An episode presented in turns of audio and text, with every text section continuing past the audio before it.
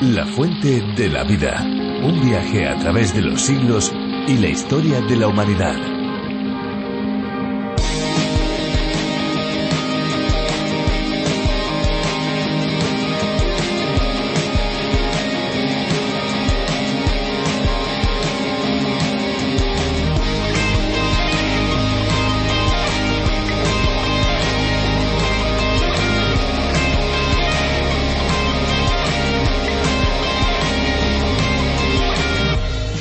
Aunque la cantidad de agua contenida en la atmósfera constituye una mínima parte de la existente en nuestro planeta, su importancia es vital. Participa en procesos de regulación de temperatura, en el ciclo del agua, en fenómenos climáticos e incluso en los desastres naturales. El agua contenida en la atmósfera de nuestro planeta, en forma de vapor, nubes y pequeños cristales de hielo, representa alrededor del 0.0009% de toda el agua del planeta. Esa proporción tan pequeña de agua está en el centro de los procesos que determinan el clima, el ciclo hidrológico, la química atmosférica y el desarrollo de la vida. Hola, ¿qué tal amigos? Bienvenidos una vez más a La Fuente de la Vida. Soy Esperanza Suárez y junto a Fernando Díaz les presentamos este tiempo de descubrimiento de un libro que ha cambiado la historia de miles y miles de personas. Así es, Esperanza, un libro singular que es una verdadera biblioteca en un solo volumen.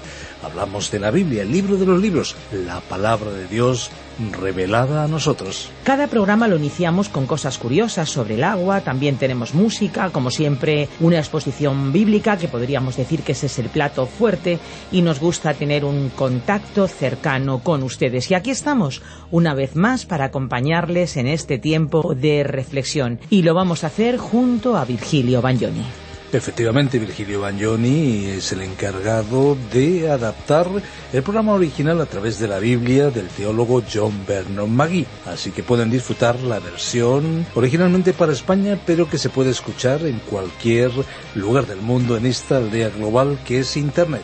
Pues más de 80 países aprenden día a día del libro de los libros mediante este curso y España también es parte de esta lista gracias a la traducción y adaptación realizada por Virgilio Bagnoni. Ahora ya vamos a disfrutar de un tiempo de música y a continuación seguiremos descubriendo la palabra de Dios.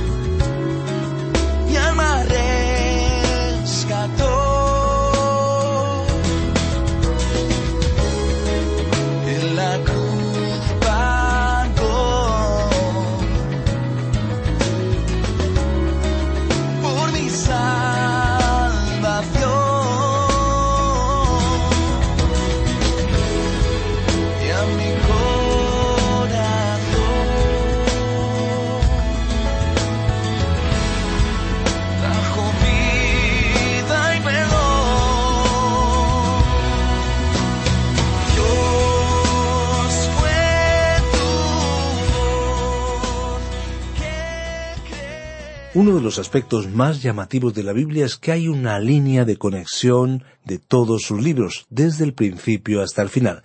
No se trata de libros o documentos sueltos y desconectados, sino de una historia continua, que tiene un protagonista al que apunta todo su contenido. Se trata de Jesucristo, Dios hecho hombre, el Hijo de Dios, el mismo uno con el Padre y el Espíritu Santo. Jesucristo y su obra están presentes en toda la Escritura y no es diferente en el texto al que nos vamos a ir en esta ocasión, los primeros versículos del capítulo 1 del libro de Apocalipsis. Ya nos vamos adentrando un poquito más en el contexto de este libro fascinante. Amigos, vamos a aprender mucho juntos sobre esta revelación. Recuerden que pueden solicitar las notas y bosquejos del libro al 601-203-265 y que pueden visitarnos en www.lafuentedelavida.com y en nuestra aplicación a través de esa aplicación multilingüe que es La Fuente de la Vida. Así pueden seguir cada uno de nuestros viajes por Apocalipsis y por todos los libros de la Biblia en nuestro particular autobús bíblico o tren a través de la Biblia. Recuerden, 601 203-265. Escuchamos ya la reflexión de hoy. La fuente de la vida. Apocalipsis capítulo 1 versículos 1 a 4. Continuamos hoy nuestro recorrido por el libro de Apocalipsis, el último libro de la Biblia, las Sagradas Escrituras, y el único libro profético del Nuevo Testamento. Hace algunos programas atrás, cuando concluimos el último libro del Antiguo Testamento, el libro del profeta Malaquías, mencionábamos que ese libro enlaza con el libro de Apocalipsis. En el Antiguo Testamento, Malaquías concluye su libro diciendo que nacerá el sol de justicia. Su profecía final presentaba una esperanza para una tierra maldita por la maldición del pecado. Malaquías finaliza su libro con la esperanza de la venida de aquel que será el sol de la justicia. Él viene a la tierra, le comunicó a sus conciudadanos judíos que estaban decaídos y desalentados. El libro de Apocalipsis concluye con la mención de la estrella resplandeciente de la mañana y una invitación clara y directa a la Iglesia. Esta es la esperanza de la Iglesia, el traslado de los creyentes al cielo. La esperanza del Antiguo Testamento era la revelación de las profecías dadas por Dios a los profetas. Ahora, para completar la revelación, Hoy queremos unir y enlazar al libro de Apocalipsis con Génesis, el primer libro de la Biblia. Vamos a unir al primero con el último libro de la Biblia, ya que Génesis presenta el principio de todas las cosas y Apocalipsis nos ofrece el final. Observemos los contrastes. En el Génesis se crea la tierra. En Apocalipsis la tierra pasará. En Génesis se presenta el primer éxito del enemigo de Dios, la primera rebelión de Satanás. En Apocalipsis se presenta el fracaso de la última rebelión de Satanás. En Génesis, el sol, la luna y las estrellas eran para el beneficio de la tierra, y en Apocalipsis, estos mismos cuerpos celestiales serán parte del juicio de la tierra. En Génesis, el sol debía gobernar el día. En Apocalipsis, ya no habrá necesidad del sol. En Génesis, las tinieblas fueron llamadas noches. En Apocalipsis, ya no habrá noche. En Génesis, a las aguas se les llamaba mares. En Apocalipsis, no habrá mares. En Génesis tenemos la entrada del pecado. En Apocalipsis veremos el éxodo del pecado. En Génesis se pronuncia la maldición. En Apocalipsis, la maldición será quitada. En Génesis, la muerte termina con todo. En Apocalipsis, no habrá más muerte. En Génesis se presenta el dolor, la tristeza y el sufrimiento. En el Apocalipsis ya no habrá más tristeza ni lágrimas. En Génesis tenemos la boda del primer Adán. En Apocalipsis celebraremos la boda del último y postrer Adán, la unión de Cristo con la Iglesia. En Génesis debemos decir que vemos a la ciudad del hombre, Babilonia. En Apocalipsis vemos a esa ciudad del hombre, Babilonia, destruida, y se presenta la ciudad de Dios, la nueva Jerusalén. En Génesis se pronuncia el juicio contra Satanás, y en Apocalipsis se ejecutará ese juicio que se pronunció. Ahora, en nuestro programa anterior presentamos un breve bosquejo de Apocalipsis y vimos que Juan había recibido ese esquema de parte de Dios. Al apóstol Juan le fue ordenado que escribiera todas las cosas que había visto, eso es en el pasado, y las cosas que son, en tiempo presente, relacionadas con la Iglesia. Y eso lo veremos más en detalle cuando lleguemos a los capítulos dos y tres. Luego, Juan tenía que escribir las cosas que serán en el futuro y las cosas que han de ser después de estas. Pero cuando lleguemos al capítulo cuatro, de allí en adelante, todo tendrá que ver con el futuro. Nos encontramos entonces en la primera división, donde veremos a la persona de Cristo. Es Cristo en gloria, y lo podemos contemplar como una revelación de Él mismo, en toda su posición y gloria, como el gran sumo sacerdote quien está a cargo de su Iglesia. En los Evangelios le hemos visto como manso y humilde, y le vemos muriendo en una cruz. Él se dejó dominar por sus enemigos, les permitió que le vencieran, aquí en la tierra, pero no vemos este cuadro de sometimiento en el libro de Apocalipsis. Él está en la autoridad y en poder, Él está en control de todo. Él aún es el Cordero de Dios, como podemos ver, pero Él es esa clase de Cordero que puede hablar con la ira del Cordero y la tierra queda aterrorizada de ese despliegue de poder. El Señor Jesucristo, Él es el tema de este libro. Él está dirigiendo todo el programa de Dios. Cuando lleguemos a los temas relacionados con el cielo, allí le veremos en gloria, controlando todo. Hemos mencionado reiteradamente que el tema principal de toda la Biblia es el Señor Jesucristo. Las Sagradas Escrituras son teocéntricas y cristocéntricas. Eso significa que están centradas en Dios y en Cristo.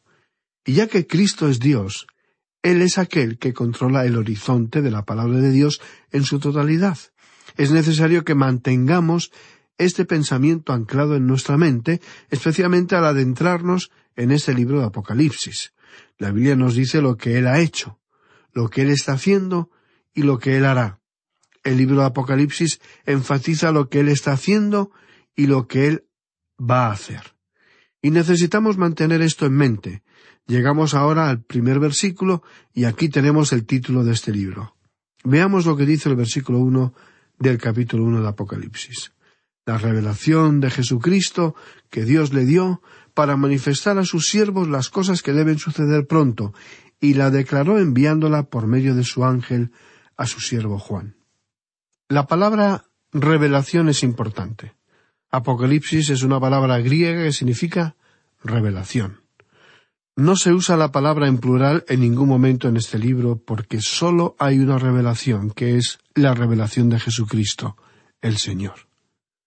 Si usted es uno de muchos oyentes que ha permanecido escuchando estos estudios por algún tiempo, probablemente recordará que al profeta Daniel en su libro, ubicado en el Antiguo Testamento, se le dijo que debía sellar el libro.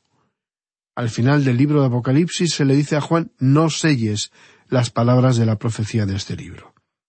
Estas frases deben ser comprendidas por su importante significado. Usted recordará que Jesucristo presentó en el Evangelio según Mateo, en el capítulo trece, lo que se conoce como la parábola del misterio. Y reiteró el mismo tema también en el Evangelio según Marcos, capítulo cuatro y versículo once dijo, A vosotros os es dado saber el misterio del reino de Dios, mas a los que están fuera, por parábolas, todas las cosas. Ahora, aquí podemos desvelar, o sea, quitar el velo y contemplar la revelación del Cristo glorificado en toda su hermosura, en su poder y en su gloria. Solamente comprenderemos una parte de la historia cuando lee los Evangelios. Es necesario leer el libro de Apocalipsis, que completa nuestra información y así llegar a vislumbrar la consumación de lo que en los Evangelios se nos indica. Solo puede ser comprendido si el Espíritu de Dios es nuestro Maestro. Queremos afirmar esta verdad, porque estamos seguros de esto. Apocalipsis quita el velo del misterio. Podemos apreciar su gloria sin ningún impedimento. Este libro es lo opuesto a los secretos y a los misterios anteriormente mencionados. Aquí se revelan los secretos, se revela también la falsa profecía, en el versículo dos, como podemos comprobar por nosotros mismos. El velo del misterio fue puesto sobre el capítulo trece del Evangelio según Mateo, cuando habló sobre el reino de Cristo y los que vivían en esa época no lo comprendían. Pero hoy más que nunca, especialmente aquellos que se denominan creyentes, deben acercarse al libro de Apocalipsis con confianza, porque este es el libro donde el Señor Jesucristo dice que éste ha sido dado para que comprendamos, para que entendamos los misterios del reino de Dios. Así lo afirmó Jesucristo. Este libro maravilloso nos dice el apóstol Juan, autor del mismo, que aquí se nos presenta una revelación. Y leemos que Dios le dio para manifestar a sus siervos las cosas. Eso quiere decir que Dios habló por medio de palabras o expresiones pictóricas, por símbolos, por representación directa e indirecta. Y dice, y la declaró enviándola. Eso significa que Dios usó símbolos, simbólicos, valga la redundancia, de la realidad. El apóstol Pedro nos dio una regla muy importante para la correcta interpretación de la profecía que encontramos en la segunda epístola del apóstol Pedro, capítulo 1 y versículo 20, donde dice, entendiendo primero esto, que ninguna profecía de la Escritura es de interpretación privada. Esto es, no puede haber una interpretación libre que no se ajuste a ciertos criterios también dados por Dios. Aún el lenguaje figurativo de Apocalipsis es figurativo de hecho. Un símbolo es un símbolo de algo concreto, de algo que es real. Y luego él continúa diciendo las cosas que deben suceder pronto.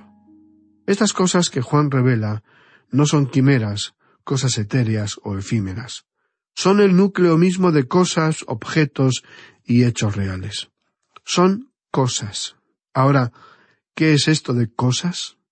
Si usted tiene un niño en su casa, se puede dar cuenta de esto que, por carecer del suficiente vocabulario, un niño usará frecuentemente la palabra cosa y no es menos real que un objeto concreto. Cuando el apóstol Juan menciona cosas, tiene un significado concreto más que un símbolo, es algo sólido, es una realidad. Juan utiliza un lenguaje en el que incluye los símbolos, pero hay una realidad mucho mayor que este símbolo. Un símbolo es siempre una representación pobre de la realidad. Juan menciona estas cosas que deben suceder pronto. Y esta palabra deben demuestra una singular urgencia, pero también una absoluta seguridad. Deben suceder pronto. Ahora, esta palabra pronto aquí nos indica algo que creemos es importante resaltar. Esta palabra se repite varias veces en las Escrituras. Por ejemplo, la tenemos en el Evangelio según Lucas, capítulo 18 y versículo 8, donde Jesucristo dice, Os digo que pronto les hará justicia, pero cuando venga el Hijo del Hombre, ¿hallará fe en la tierra? Aquí tenemos nuevamente otra palabra. Os digo que pronto les hará justicia. Ahora, ¿qué es lo que el Señor Jesucristo quiere decir? Bueno, quiere decir que cuando la justicia divina comience, tendrá lugar rápidamente. No habrá necesidad de esperar largamente para que suceda. Esto no implica que Él pronto vendrá, como vamos a ver más adelante. No indica que va a suceder pronto, sino que cuando estas cosas de las cuales Juan está hablando comiencen a suceder, ocurrirán rápidamente. Tendrán lugar pronto y en un breve período de tiempo. A continuación, Juan comenta la manera en que esto va a suceder. Deseamos resaltar lo que nos dice en el primer versículo de este capítulo 1 de Apocalipsis la revelación de Jesucristo que Dios le dio. Ahora, notemos los pasos de la revelación aquí. Se originó con y en Dios, el Padre. Fue dada a Jesucristo, y Él la dio a sus ángeles, y sus ángeles se la dieron a sus siervos, para manifestar a sus siervos las cosas que deben suceder pronto. Esa fue la secuencia de las entregas de esa revelación. De Dios el Padre al Señor Jesucristo, luego a los ángeles, y estos se la entregaron a Juan, y de Juan a sus siervos. Y así es como le llega a usted, y me llega a mí, en el presente, estimado amigo oyente. Estos son los pasos de la entrega de la revelación. Al avanzar en nuestro estudio de la Biblia, la palabra de Dios, hemos dicho que los ángeles no están conectados con la era de la Iglesia. El ángel que aquí se menciona es un mensajero celestial. Pero, ¿de qué nos hablará Juan principalmente? De las cosas futuras, de lo que Jesucristo va a hacer en el futuro. Y comenzando con el capítulo cuatro, todos los temas tendrán una proyección de futuro que tendrán lugar después que la Iglesia sea quitada de la tierra y llevada al cielo. De modo que es muy apropiado y comprensible que después de que la Iglesia salga de la tierra, los ángeles ocupen otra vez un lugar de prominencia. Esto es cierto al ver la forma como se desarrollan las cosas en este libro. Ahora, en el versículo dos encontramos el método de la revelación. Nos dice, en el versículo dos del capítulo uno de Apocalipsis, que ha dado testimonio de la palabra de Dios y del testimonio de Jesucristo y de todas las cosas que ha visto. Aquí se destaca el énfasis que se ha dado a la palabra testimonio. La palabra testimonio viene del griego martureo. Es una manera que nos indica que Juan se coloca junto a aquellos que leen su escritura, es decir, donde usted y yo nos encontramos hoy. Y Juan nos aclara que él también mira hacia aquello que está escribiendo, que ha dado testimonio de la palabra de Dios. Y la palabra de Dios aquí creemos que se refiere a Cristo, como también al contenido de este libro. Él es la palabra viva. Y nosotros estamos en posición de la palabra escrita. Y cuando la palabra escrita nos revela a Jesucristo, es porque Él es la palabra viviente. Ahora, Juan continúa del testimonio de Jesucristo, y aquí se nos dice que es un testigo más que un testimonio. Esto ocurre unas noventa veces en los escritos de Juan, cincuenta veces en su Evangelio. Juan habla de todo lo que ha visto, de todo aquello de lo que él pudo ver como un privilegiado testigo presencial. Volviendo ahora a lo que mencionó en el versículo uno, él lo declaró. Es como si Juan hubiera sacado fotos o como si estuviera presenciando y moderando un programa de televisión, con un personaje clave, el principal, el Señor Jesucristo, quien lo presentó desde el cielo a través de sus ángeles, a través de Juan, para usted y para mí. Es así como Dios lo quiere. Ahora, también leemos en este versículo dos y de todas las cosas que ha visto.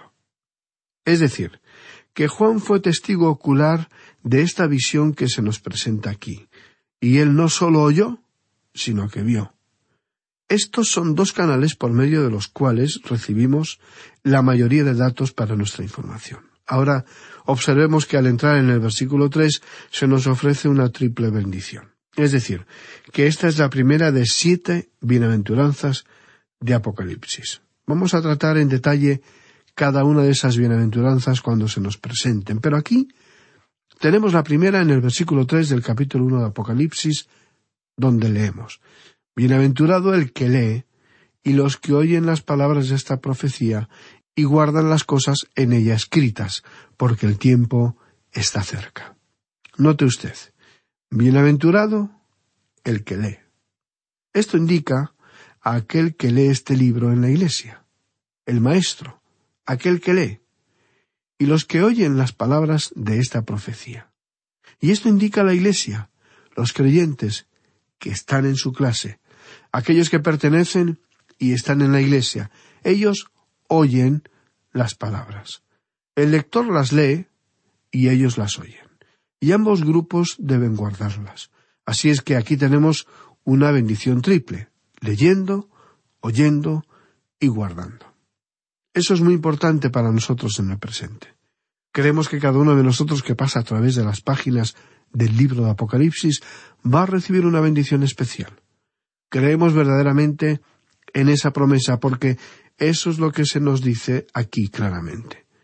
Y en la parte final de este versículo tres, Juan agrega, porque el tiempo está cerca.